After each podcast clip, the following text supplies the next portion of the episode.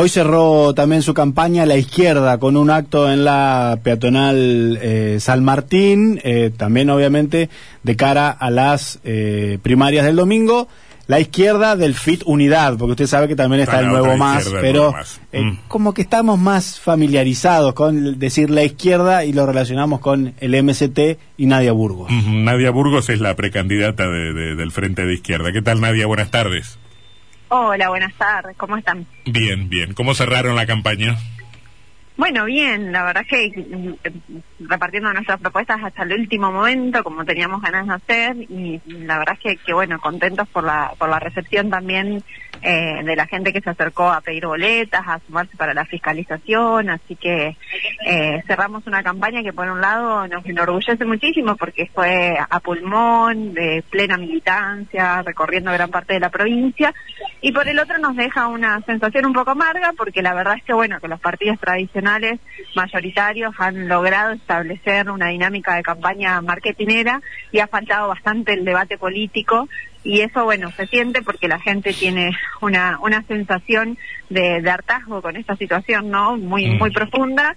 Y, y, en ese marco bueno nosotros con nuestras propuestas podíamos desarrollar otra otra perspectiva y, en eso nos, favoreció en el sentido de que pudimos desarrollar más nuestro programa eh, y contar cuáles son esas propuestas concretas que tenemos para solucionar la situación de catástrofe social que estamos viviendo. Sí, y también hay una, hay una cosa de oficialismo y oposición y cuando se habla de oposición en general uno se remite exclusivamente a Juntos por el Cambio. Es una elección legislativa donde la gente a veces se permite abrirse un poco más. ¿Creen que, que, puede, puede ocurrir este domingo? Sí, Creo que sí, porque de hecho es algo que, ya ha pasado, ¿no? En elecciones legislativas anteriores, en donde hemos tenido un mayor caudal de votos, pero creo que además eh, en esta elección en particular se va a dar porque la izquierda también puede representar un, voto bronca hacia las estructuras tradicionales y somos la única oposición real, digamos, ¿no? Porque después, eh, cuando uno mira cómo específicamente se comporta el Congreso Nacional, se encuentra que la mayoría de las leyes eh,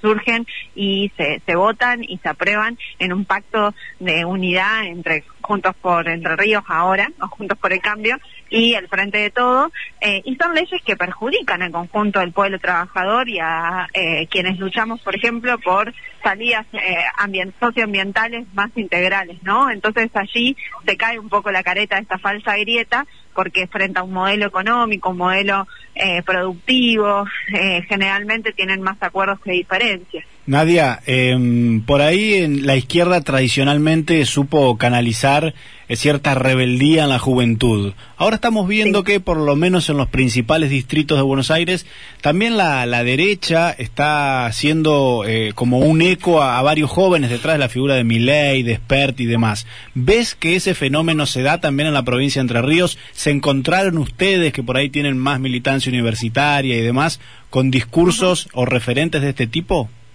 La verdad es que acá en Entre Ríos, y creo que en realidad es una, una realidad en todo el país, eh, más allá del fogoneo mediático que están recibiendo, eh, los sectores de Miley, de Esper y compañía son sectores absolutamente minoritarios también sostengo no que, es necesario discutir que, que la, ser rebelde es estar en contra eh, de lo establecido y el statu quo, digamos, ¿no? Y mi ley para nada representa eso, al contrario, es un fervor defensor de los, de los conceptos más conservadores de nuestro país, ¿no? De hecho, si me permiten eh, una dirección de chiste, si uno le saca la peluca a mi ley le sale un caballo, digamos, ¿no? Entonces hay que también tener claridad sobre qué estamos hablando eh, y no tenemos para nada ni fenómenos nuevos ni eh, programas políticos novedosos, sino que son eh, lo más neoliberal que hay, ¿no? Y mm. entonces en ese sentido creo que los jóvenes que puedan ver como estos discursos como algo diferente, lamentablemente van a ser una experiencia muy corta y se van a chocar contra una pared, mm. porque si estas personas llegaran efectivamente a los lugares donde se toman las decisiones,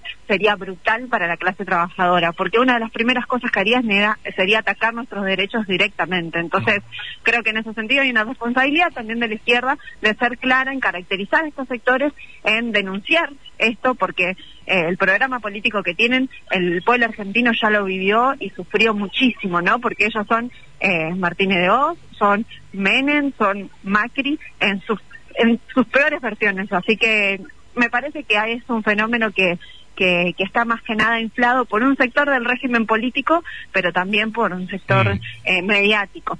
Finalmente, eh, ¿tiene algún pronóstico respecto de dónde les puede ir bien, en qué ciudad o en, o en qué zona o en qué franja etaria? ¿Tienen algún pálpito en ese sentido?